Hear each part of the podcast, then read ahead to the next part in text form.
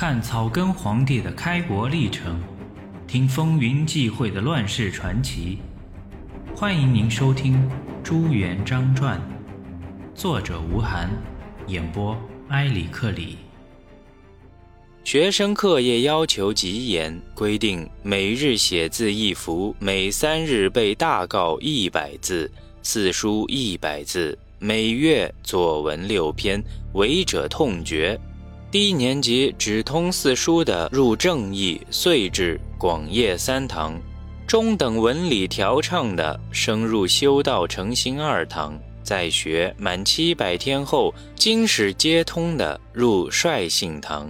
若在一年内考满八分者，即于出身做官。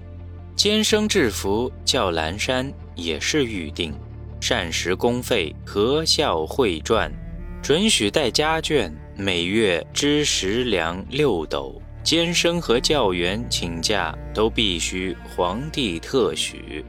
校规也是钦定的，极为严格，近乎残酷。最后增订一共有五十六款。学生对课业有疑问的，必须跪听，绝对禁止对人事管理生活的批评，绝对禁止结社活动，不许不穿监服。有事必须事先通知，且行文不得反文。进出学监须有出宫入境牌，违者都是痛决。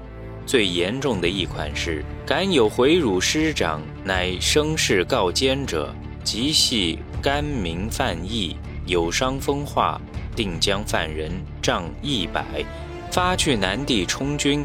所谓回辱师长、声势告奸，并没有明确界定，其含义可以任意扩大，欲加之罪，何患无辞？国子监第一任祭酒宋讷是此条建规的起草人，极易严酷，在其任内，师生走投无路，经常有人被强制饿死，被迫缢死。即连死尸也必亲自验明正身，才许收敛。学路经文征于心不忍，想方设法保护学生，并向皇帝进言宽释。朱元璋先是不予理睬，说祭酒只管大纲，奸生饿死，罪在清交之师。文征又设法与同乡吏部尚书于火器商定。由吏部行文令宋讷告老还乡。照理，宋讷年届七十五岁，是该退休了。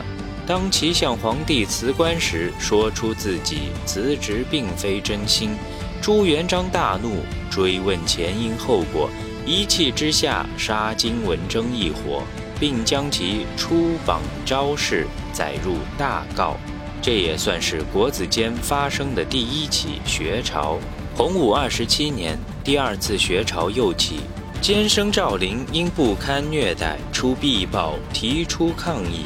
朱元璋为了杀一儆百，法外用刑，把他杀了，并枭首示众。和统治监生一样，国子监的教官也受严刑重罚的约束。历届祭酒，只有深得朱元璋宠幸的宋讷得以善终，死后恩礼有加，余者。不死即贬。朱元璋通过这种严酷的奴性教育，造就了一大批新的官僚，逐步地充实到各级官僚机构中去，绝对忠实地执行王朝的政令。一般来说，只要耐住寂寞，循规蹈矩，学成毕业，监生都能授以官职。以洪武二年到三十一年的监生任官情形而论。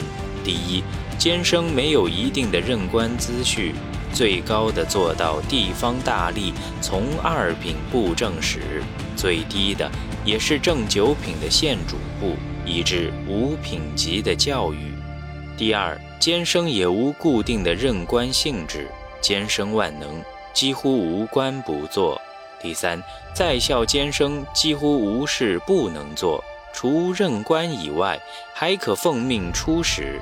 巡行列郡、稽查百司、清查黄册、督监水利等等。第四，监生各年任官并不确定，以洪武二年和洪武二十六年为最高，十九年为最多。从十五年以后，监生的出路已渐渐不如以前了，从做官逐步转向丈量田亩、督察水利、清查黄册等基层技术工作中去了。除国子监外，政府官吏的来源还有科举制度。国子监生可以不由科举直接任官，而从科举出身的人则必须是学校的生员。听众朋友，现在您收听的是《朱元璋传》，作者吴晗，演播埃里克里。本集已播讲完毕。欲知后事如何，欢迎订阅收听。